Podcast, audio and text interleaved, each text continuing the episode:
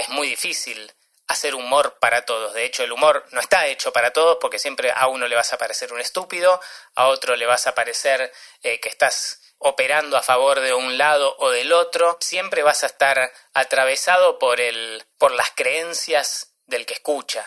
El negocio del humor no es el negocio de agradar, es el negocio de, bueno, a quién le estoy hablando y a ver cómo puedo captar un poco a su atención y entretenerlo un rato, básicamente.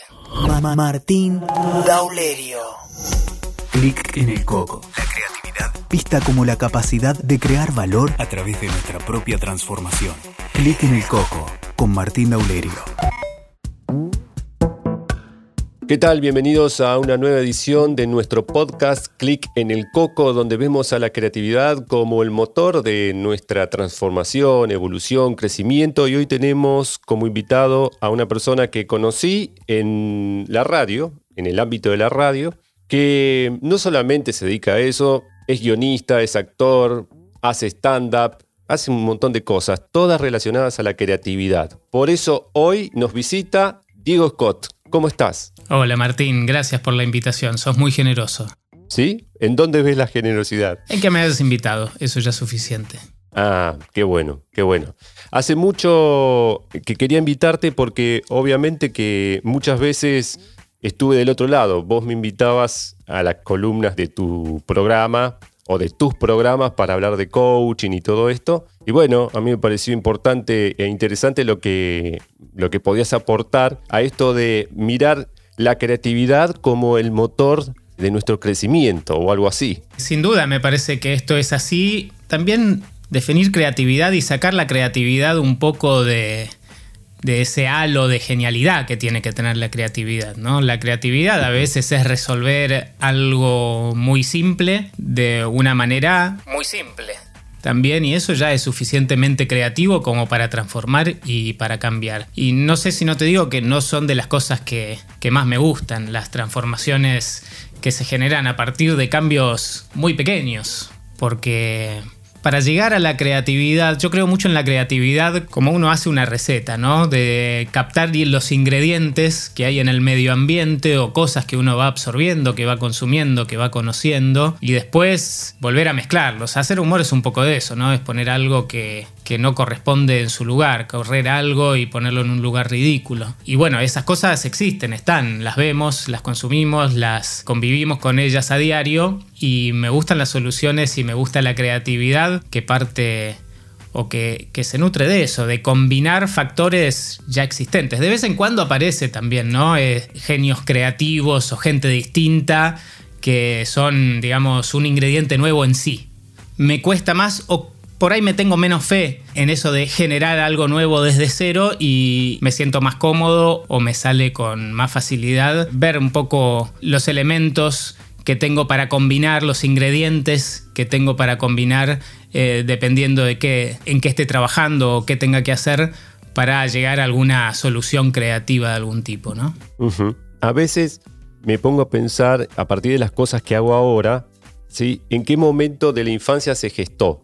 Hago como ese ensayo, digo, a ver qué jugaba cuando era pequeño, qué me llamaba la atención y cómo eso pudo haberse trasladado a lo que estoy haciendo ahora. ¿no? Es un juego de provocación de, ideas, ¿no? Si tuvieras que hacer este juego que hago habitualmente, si lo tuvieras que hacer con respecto a lo que haces ahora, ¿cómo podrías hacer la ingeniería reversa y decir, ok, a ver dónde pudo haberse originado todo esto que ahora este, realizo de forma habitual y me gusta hacer?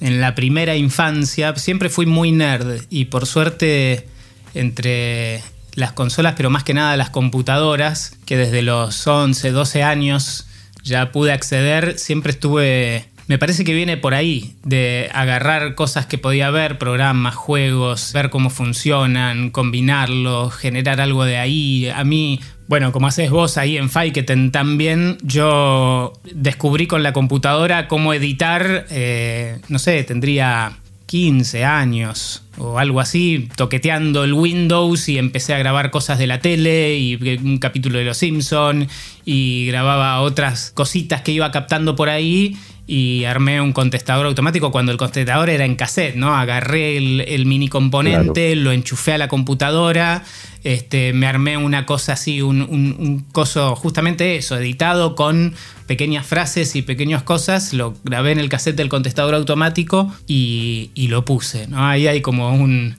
pequeño ejemplo de eso, de, encontrar cosas, mezclarlas todas un poco y jugar por ahí. Y la computadora, siempre me encantaron las computadoras, siempre fui muy, muy nerd, muy de estar sentado, las sé de arriba abajo, las recorrí todas, las usé de todas las formas posibles, todos los programas y combinando cosas de ahí también me dio posibilidades a muchas cosas. Bueno, de hecho pude entrar a trabajar con Peña porque había medio aprendido a editar eh, solito. Entonces esa herramienta después me permitió hacer cosas que, que a su vez me llevaron a otras posibilidades creativas. Claro, y justo nombrás a Fernando Peña y fue ahí donde hicimos el primer contacto sin hacer contacto, porque la verdad nunca nos habíamos visto, pero habíamos trabajado para la misma producción de alguna forma, ¿no? Ahora, ¿qué te aportó el haber trabajado con él donde era, si vos escuchabas el programa, había ocho personas en el estudio, cuando en realidad había, estaba él y bueno, con locutor de piso y producción? Bueno, Fernando es un claro ejemplo de un tipo muy muy creativo, pero donde también si lo miras en detalle te das cuenta de que se nutre de un montón de cosas que ve en la realidad para después crear cosas nuevas como son sus personajes. Milagritos López era algo de una azafata cubana que él había conocido en Panam, pero no era una imitación de. Todo el mundo que él construyó alrededor de Milagritos López era una creación de él. Su marido, sus hijos, su historia, lo que pasaba, que vivió en Jayalía, que después vino a Buenos Aires, que en un momento vivió en Perú. Toda esa historia es una creación de él. Sin embargo, los ingredientes para crearla los tomó de la realidad. Y lo mismo le pasaba con Sabino. Sabino tenía una voz rasposa, era taxista. Esa voz rasposa la, la, tomó de un tipo que él conocía, que era un tal Leone, que tenía una, un negocio de esos, que, de esos grandes en donde te hacen todos los servicios para los neumáticos en San Isidro, que una vez lo llamamos al aire y cuando atendió no lo podíamos creer. Es eh, una voz que casi no tenía sonido, era todo, era todo así gutural. Y claro, y de ahí salió Sabino y después, pero que sea cataxista es algo que inventó él y todo el mundo alrededor de sus personajes los iba creando él, pero siempre tomando elementos de la vida real. Lo mismo con Palito, en todos los personajes vas a encontrar que agarró pequeños ingredientes de una o más personas para crearlos y después construyó su mundo alrededor de eso. Y en sus espectáculos de teatro también, sus espectáculos eran muy creativos, pero a su vez eran muy hermosos porque era muy bueno combinando música y video, por ejemplo, de obras que él conocía y de boleros y de música y de cosas que a él le gustaba escuchar. Y tomando cosas tan lejanas como puede parecer Chabela Vargas o Bola de Nieve a Fernando Peña, él lo incorporaba en su espectáculo y todo eso junto era un material muy coherente en la obra en la que estaba sucediendo. Entonces, él es un buen ejemplo, por un lado, de cómo tomar los ingredientes que necesitas de la realidad para crear algo nuevo y por otro lado, cómo también combinar ingredientes y ponerlos en un contexto distinto, generando también algo nuevo y hermoso, sin dudas. Estaba viendo un poco este, el material de, de tus redes y veo que eh, muchos lo están haciendo en formato virtual, ¿sí? Digo, ¿cómo se pone en juego esto de la creatividad, la innovación, de las nuevas ideas para poder adaptar algo que está concebido para lo presencial a un formato online donde, bueno, creo que entra en juego la distancia, ¿no? La dificultad para generar interacción. Lo digo de lo que me pasa a mí en lo que hago, ¿no? De pasar a dar un entrenamiento presencial a hacerlo en un Zoom, por ejemplo. Sí, lo que nosotros hicimos en realidad con mucho, teníamos por suerte nuestra obra grabada cuando empezó todo esto y solamente hicimos emisiones de la obra que funcionaba y después para complementar, hacíamos un Zoom con los primeros que compraron las entradas y que quisieran participar, que terminaba funcionando como un programa de radio de los cuales estamos acostumbrados a hacer. Male Ginsburg hace radio, Fernando Sangiao también y Pablo Fábregas también. Entonces terminaba siendo como una gran, entre comillas, charla con oyentes, en este caso charla con asistentes, asistentes virtuales, en donde nos divertíamos un rato, pero plantea todo un desafío, no digo imposible, pero es muy difícil eh, llevar lo que sucede presencialmente a lo que sucede virtualmente. Hay que animarse a descartar todas las cosas que en la realidad funcionan y en la virtualidad no tienen sentido y estar muy atentos a, a levantar, a ver qué cosas de la virtualidad son mejor herramienta para usar, porque es muy distinta la presencialidad de la virtualidad, de la pantalla. Me pasa mucho en participaciones que hago en eventos corporativos, por ejemplo, que ahora se hacen a través de Zoom, en donde, bueno, hubo muchas cosas por cambiar, por adaptar, por modificar la comunicación. Incluso ahora también hay un poco más de ida y vuelta, porque cuando tenés una cantidad de gente sentada en sillas en el auditorio de un, hotel, por ejemplo, donde se lleva adelante un evento corporativo, es más difícil que alguien diga algo, comente algo. Y ahora con el Zoom y por ahí eso funciona un poco más. A veces entorpece con el delay, con el lag, con esto y con lo otro, pero es como que en lugar de tener una, un grupo de personas, tenés un montón de individuos. Y por ahí ese individuo en el ambiente en el que está se siente muy cómodo y está más para participar que estar apichonado entre una multitud de personas. Así que mm, lo que yo estoy tratando de trabajar y tratando de entender y que a otros les sale naturalmente es, bueno, en esto de, de, la distancia y de la virtualidad, qué cosas hay que desprenderse y qué otras cosas hay que desarrollar o hay que darles más importancia. Por ejemplo, el sonido. Me parece que el sonido es todo. Una vez vi a, Michael Moore que daba algunos consejos de qué cosas tener en cuenta a la hora de hacer un documental y daba tres consejos nada más y uno de ellos era estamos haciendo cine todo el mundo le presta atención a, la imagen, pero es mucho más importante el sonido, porque yo necesito entender lo que dice una persona. Por más que lo, si yo lo veo borroso, pero yo entiendo lo que dice, es más importante que si yo veo una persona en, alta definición, pero no estoy entendiendo lo que me dice. Así que uno de sus grandes consejos era que se escuche bien y una de las cosas que sucede con todas las cosas virtuales es justamente que no todo el mundo puede acceder. Nosotros tenemos micrófonos porque nos dedicamos a esto, pero por lo general la gente tiene el de la computadora o el del celular y se escucha un poco con eco y por ahí hay ruido ambiente. Quizás ahora incluso escuchas un poco de ruido ambiente porque mis hijos y mi mujer están abajo y van a empezar a gritar en cualquier momento, pero... Es muy poquito igual, ¿eh?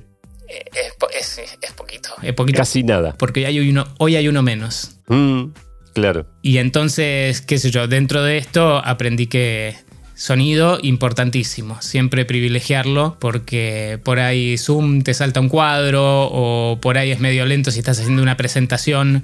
Este, ¿Escuchas? Sí, sí, sí. Llega un poco más tarde, pero eh, el sonido siempre llega y es importante que se escuche bien. Sí, y esto para los que empezamos trabajando en radio es muy importante porque también cuando hacíamos postproducción de, audiovisuales, ¿no? documentales y todo, el tema de darle foco, importancia al sonido, ¿no? Ves que no haya, por ejemplo, una ladera prendida, un aire acondicionado al momento del rodaje, es algo que normalmente no se pone foco. Ahora estoy escuchando esto de tu familia, el movimiento, ¿no? La vida misma en la casa.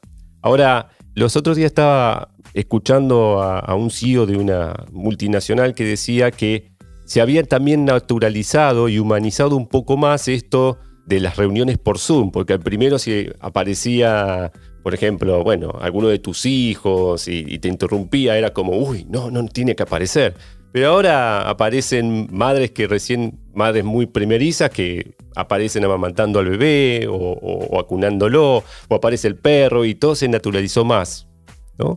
Se naturalizó, por suerte, para los que elegimos vivir lejos de Buenos Aires, es un golazo, porque yo reduje mi consumo de nafta, de peajes y de tiempo espectacularmente, teniendo más o menos la misma cantidad de reuniones. Bueno, para los que se dedican a la radio, yo creo que esto cambió mucho. La radio de acá en adelante, con cuarentena, sin cuarentena, con o sin pandemia, abre las posibilidades de que puedas hacer un programa de radio desde cualquier lado. De hecho, muchos conductores ya lo eligieron y no van a volver nunca más a un estudio. Pero volviendo a la creatividad también hace más difícil el trabajo en casa, poder sentarse, poder pensar, poder escribir, poder desarrollar algo. Yo por lo menos necesito estar sin interrupciones durante un lapso. Te pido una hora, hora y media, media hora, algo. estar tranquilo y con una de tres, la más pequeña, es difícil.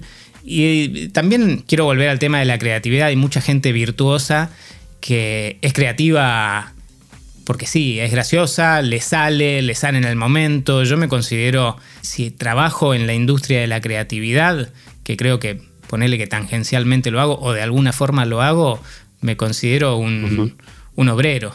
O sea, me siento y trabajo. No soy el gracioso de asado que después también puede ser gracioso haciendo otra cosa. Me preocupo, me pongo nervioso, creo que les puede parecer una porquería.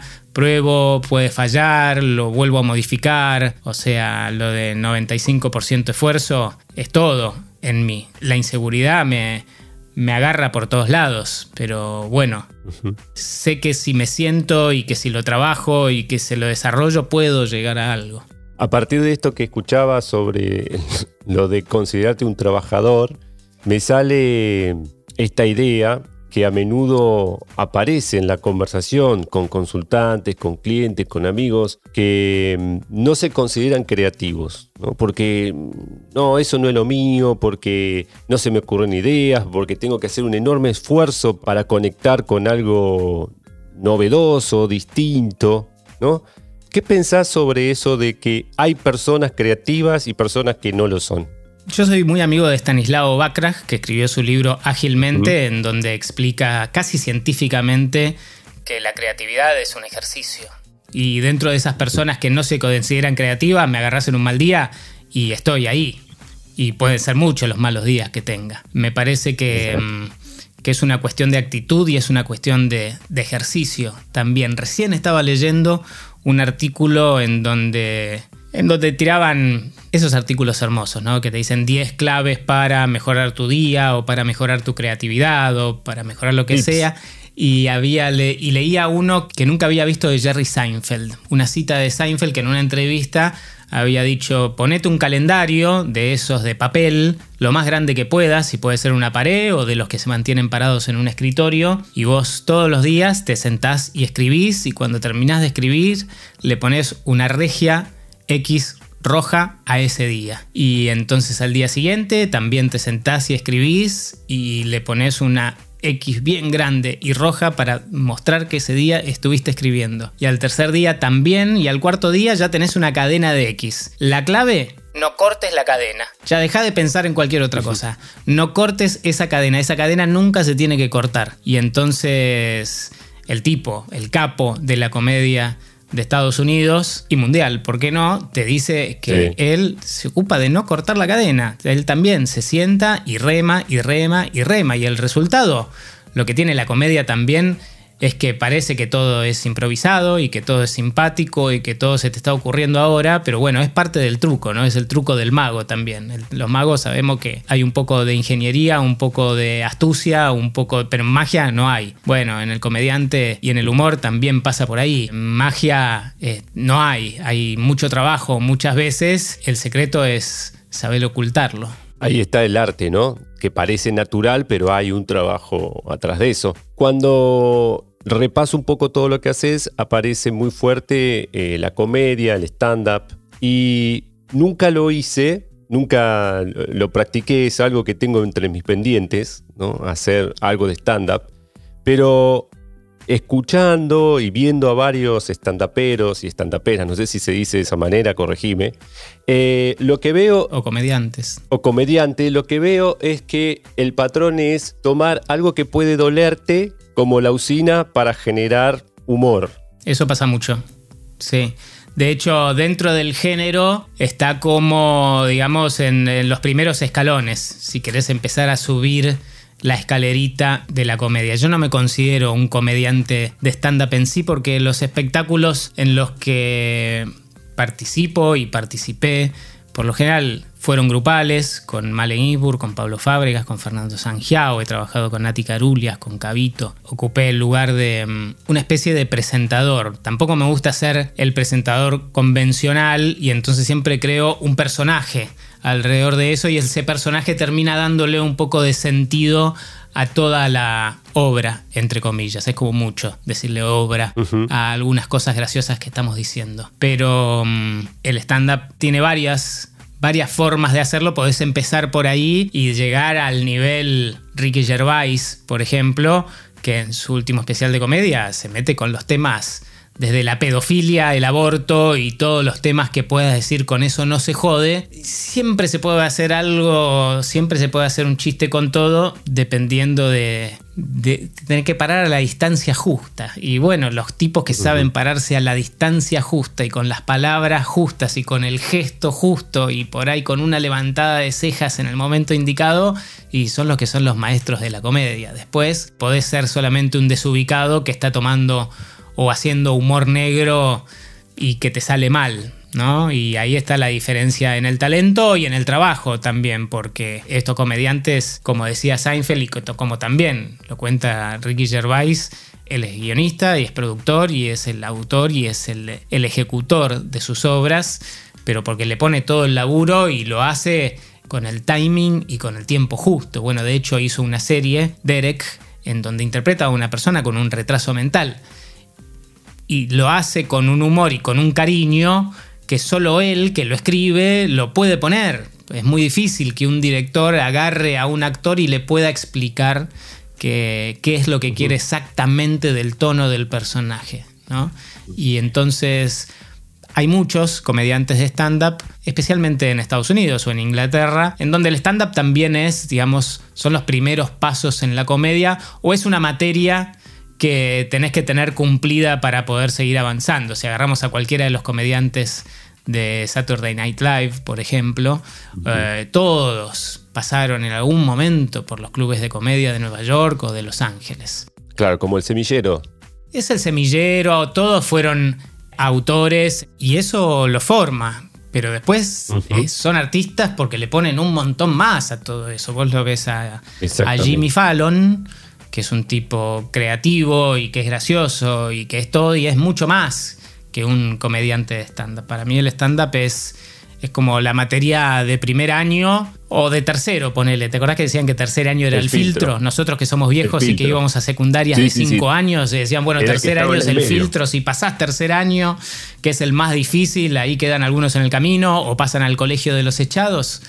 Bueno, este, es una materia, es una materia filtro, pero una vez que la superás, sí, tenés que ir a buscar el título por todo. Y eso está bueno trabajarlo también. Recién, cuando decías esto de algunos temas donde por ahí se dificulta hacer humor, entiendo que los que tienen cierta maestría en esto encuentran un punto medio, un equilibrio, tienen esa sutileza. Y tenemos en un extremo el desubicado, y por el otro lado, podríamos tener el que vive en la corrección política, en lo que se debe hacer, en, lo que está correcto, en lo que está visto como de buena persona o de buena conciencia.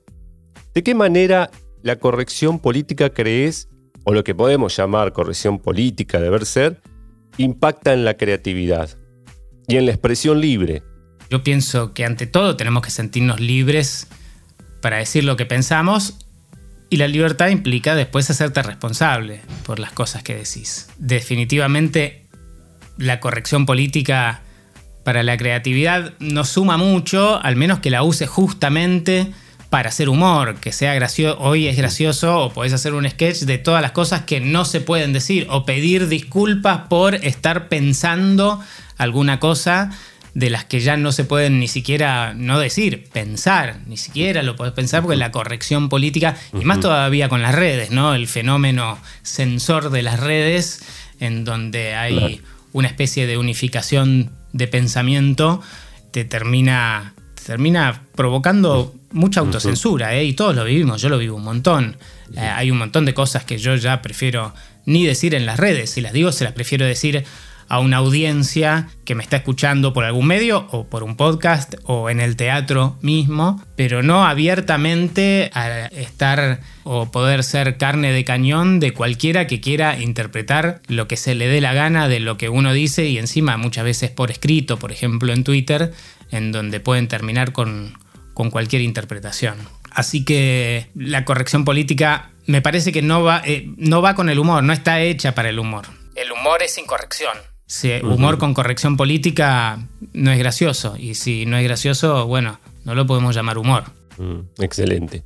Diego, para ir ya aterrizando la, la entrevista, ¿cuál es tu manera de conectar con la inspiración, con lo creativo, si tenés alguna? La urgencia.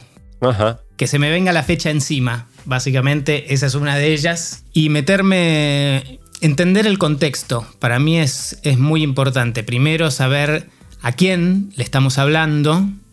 Eso es clave. Porque cuando vos lográs identificación con el que te está escuchando, ya tenés un montón del partido ganado. Entonces, también por eso es más difícil hacer humor para lugares o para audiencias más amplias y es mucho más fácil hacer humor para audiencias más específicas. ¿no? Vos sabés a quién le estás hablando y más o menos podés saber este, por dónde va el humor o, que sientan identificación con un montón de cosas que vos podés consumir o, o, de las cuales te podés embeber para empezar a generar material para eso. Así que mm, lo primero que pienso yo es eso, en meterme en contexto de para quién, de ver con qué herramientas cuento y finalmente que se me venga, que se me venga la fecha encima. Eso diríamos que son, son los tres factores que más me llevan a tener que generar algo.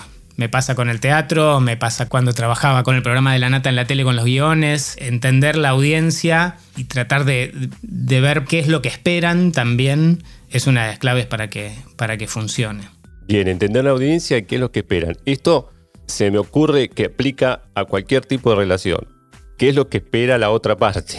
¿Sí? ¿Qué es lo que necesita? Y estamos en el negocio de comunicar. Y si vamos a basar nuestra comunicación en solamente lo que queremos decir, eh, tenemos que también eh, tratar de entender o suponer qué es lo que el otro quiere escuchar o cómo por lo menos podemos captar su atención o, entrarle de alguna manera.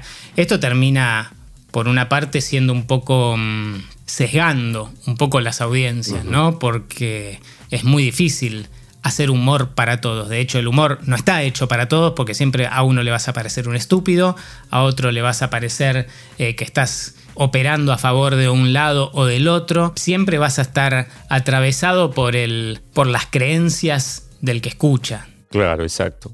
El negocio del humor no es el negocio de agradar, es el negocio de, bueno, a quién le estoy hablando y a ver cómo puedo captar un poco a su atención y entretenerlo un rato, básicamente.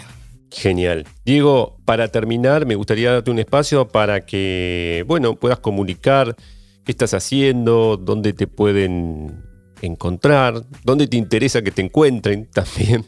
Bueno, me interesaría que nos encontraran en un teatro, cosa que no está sucediendo últimamente. Y mm, ahora estoy eh, trabajando en podcast, como vos, Martín, que también lo hacen también, en La Nación y en Spotify. No tiene nada que ver con el humor. No tiene mucho que ver con la creatividad, tiene que ver un poco con la actualidad. De alguna forma tiene que ver con la creatividad porque todos los días tratamos de encarar alguno de los temas de, la forma en que no haya sido encarado aún, encontrarle alguna beta distinta o tratar de entenderlo de alguna manera distinta o también tratar de interpretar cómo es que la gente o la audiencia lo quiere entender. Se llama El Primer Café, sale, se publica todas las mañanas en La Nación y en Spotify. Ese es el podcast por ahora y desarrollando algunas cosas de teatro. Ahora se empiezan a abrir las puertas de teatro esta semana, así que supongo que ya termina la temporada, en diciembre se harán algunas fechas, pero supongo que a partir de enero o de marzo ya estaremos con algo nuevo por ahí. Bien, genial Diego. Bueno, muchas gracias por haber aceptado la invitación. Fue un placer escucharte y también justamente recibir tu punto de vista sobre un montón de cosas que tiene a la creatividad como columna vertebral, ¿no? Por así decirlo. Así que gracias Diego te espero en alguna otra ocasión por ahí para abordar otros temas ¿sí? meternos con otras cosas. Te agradezco a vos, Martín, y no estoy seguro de nada de lo que dije. Todo lo creo, lo pienso y creo que es así, pero mm, no tengo la seguridad, te aviso. Sí, está buenísimo. Nosotros desde el coaching siempre hablamos de eso, de que es una interpretación y a partir de lo que interpretamos sentimos y actuamos. Así que es el punto de vista de cada uno. El propósito de este espacio es traer distintos puntos de vista para enriquecer nuestro mapa mental. Así que muchas gracias por traer esa riqueza hoy, desde tu punto de vista. Bueno, así pasó Diego Scott por el clic en el coco de hoy. Escuchaste Clic en el Coco con Martín Daulerio.